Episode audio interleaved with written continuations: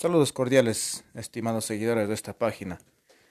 En el presente podcast vamos a hablar acerca de la historia de la ciudad de Cuenca como respuesta a la tarea planteada en la materia de radiodifusión y nuevas tecnologías, para lo cual espero que tengan mucha concentración y pongan atención para comprender acerca de esta ciudad que tiene una historia muy rica y es, una, y es considerada una de las más importantes a nivel nacional. Vamos a empezar.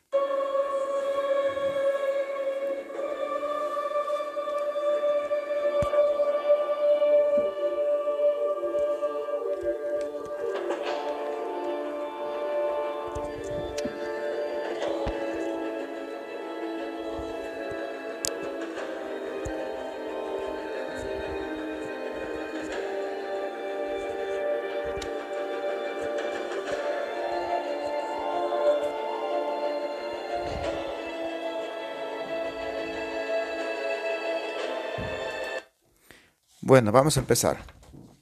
Cuenca, oficialmente Santa Ana de los Cuatro Ríos. Es una ciudad ecuatoriana cabecera del cantón Cuenca y capital de la provincia de La Suay, así como su urbe más grande y poblada.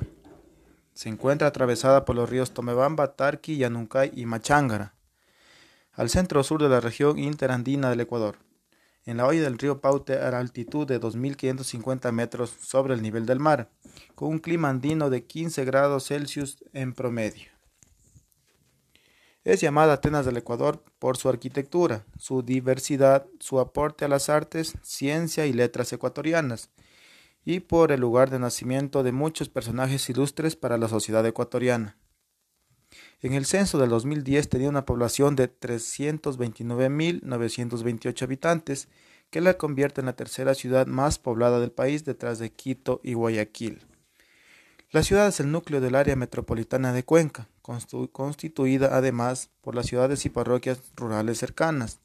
El conglomerado alberga a 661.685 habitantes y ocupa la tercera posición entre las conurbanizaciones del Ecuador. Es fundada el 12 de abril de 1957 sobre las ruinas de la ciudad incaica de Tomebamba y de la ciudad cañari de Guapondelig por Gil Ramírez Dávalos, bajo las órdenes del virrey Perú Andrés Hurtado de Mendoza. Durante el siglo XX la ciudad mantuvo su crecimiento fomentado en la educación y la cultura, y en 1999 su centro histórico es declarado Patrimonio Cultural de la Humanidad. Es uno de los más importantes centros administrativos, económicos, financieros y comerciales del Ecuador. Las actividades principales de la ciudad son el comercio y la industria. Durante los últimos años, Cuenca se, Cuenca se ha consolidado como un atractivo turístico internacional. Vamos a hablar un poco, vamos a hablar acerca de un poco de la historia y cómo se ha venido formando acerca de las etapas de formación. En el periodo formativo, en el 3500 a.C. a 500 a.C., aparece la cultura Cerro Narriño, llamada también Chauyabamba. Esta cultura presenta pequeños asentamientos de organizaciones correspondientes a una cultura formativa, una incipiente división de clases sociales. Además, se caracteriza por la presencia de agricultura y por la fabricación de masa de cerámica. Para el periodo de desarrollo regional, en el 500 a.C. y 500 después de Cristo, se desarrollan las culturas Tucuhuán, así como las primeras etapas de la fase de la Chapa, Azuay y Cachaloma Cañar, fases correspondientes a la cultura cañari. Esta etapa se caracteriza por sociedades con división de trabajo perfectamente jerarquizadas, utilizaban la agricultura intensiva y su cerámica tiene ciertas figuras antropoformas. Lo más representativo de esta fase es la utilización de metales como el oro, la plata y el cobre. Etapa Cañari. El periodo de integración 500 después de Cristo y 1500 después de Cristo. Esta etapa se caracteriza por las conquistas y alianzas, así hacia la parte nuclear de la cultura cañari. Se integrara en una diarquía cuyas capitales fueron Chabalula, Sixi y Huatún Cañar, ciudad de Cañar. mientras que las partes exteriores del territorio cañari solo mantenían confederadas a la parte nuclear, razón por la cual eran políticamente independientes. La dinastía Duma gobernó desde la capital de Shabalula, pero no se sabe la línea de gobernantes de Cañar. Etapa incaica. Menos de, medio siglo antes de la llegada de los, de los españoles, los incas, después de una dura lucha, conquistaron a los cañaris con masacres y ocuparon estos territorios. Los incas reemplazaron la arquitectura cañari por la suya, rompiéndolos a los cañares y eclipsaron sus impresionantes logros en astronomía y agricultura. Como costumbre para los incas, absorbieron logros útiles en la cultura. Cambiaron el nombre de la ciudad de Guapondelig por el Tumipamba o Tomebamba. La ciudad hizo conocida por el centro administrativo del norte del imperio inca. Después de la derrota de los Cañaris, probablemente en la década de 1470, el emperador inca Tupac Yupanqui ordenó la construcción de una gran ciudad que se llamaría Pumapungo. La puerta de Puma se decía que su magnificencia rivalizaba con la capital inca del Cusco. Tomebamba es considerado un candidato para la mítica ciudad del oro que los españoles llamaron El Dorado. Los españoles pensaron que el Dorado fue quemado por los habitantes después de enterarse de las conquistas españolas.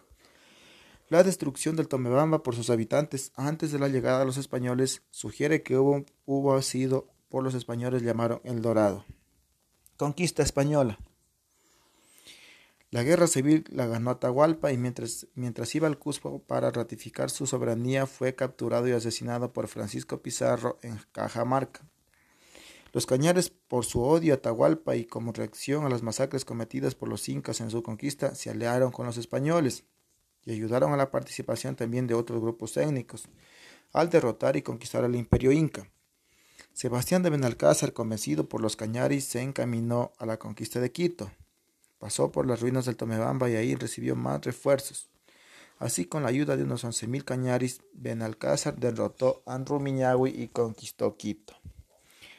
Los cañaris, debido a su mortandad causada por Atahualpa y las enfermedades europeas, así como también por el hecho de que estos guerreros a favor de los conquistadores durante años, provocó para 1547, cuando, cuando el cronista Pedro Ciesa de León pasó por Tomebamba, existía un hombre por cada 15 mujeres. Asimismo, Ciesa comprobó que los cañaris estaban cristalizados. Cuando pasó por la ciudad y la provincia, vio las ruinas de muchos de los templos y palacios incas. En la actualidad, la ciudad de Cuenca se pueden apreciar vestigios de su pasado inca como el palacio de Pumapungo. Ahora bien, vamos a hablar acerca de la independencia de la ciudad de Cuenca. Con el fin de obtener la libertad, se realizaron algunos inventos, pero fracasaron. Hasta el 3 de noviembre de 1820, José María Vázquez de Novoa, como alcalde de la ciudad, mandó a publicar unas reales órdenes españolas, acompañado de una escolta militar. Mientras se leía dicho mandato en la esquina de la ciudad, nueve patriotas en complot con Vázquez se echaron sobre la ciudad y desmantelaron a la fuerza. Además, muchas personas de los asentamientos de Gualaceo, Chordeleg, Azogues participaron de este acto heroico. Manuel Dávila Chica fue el comandante de la milicia auxiliar del cantón Gualaceo. También participó en la formulación de la Constitución de la República de Cuenca el 15 de noviembre de 1820 en la ciudad de, Diputado. Por otro lado, mientras el mariscal Antonio José de Sucre en la batalla de Pichincha el 24 de mayo de 1822, Gualaceo y sus parroquias contribuyeron con 100 hombres y 10 caballos, así como un aporte de 200 pesos sin intereses ni devolución por parte de Manuel Dávila Chica, según el libro de las bodas de oro de la iglesia matriz de Gualaceo.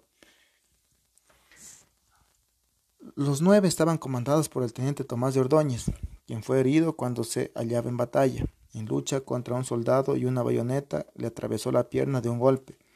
Los patriotas se reunieron en la plaza de San Sebastián. Allí con un numeroso grupo de ciudadanos cuencanos proclamó la libertad e independencia de Cuenca. Ordóñez, a pesar de encontrarse herido, recorrió las calles animando y entusiasmando a las multitudes. Luego se unieron dos sacerdotes, José Peñafiel y Juan María Ormaza, quien fue el principal orador y manifestó los sacrificios de todos debían hacer por la libertad e independencia.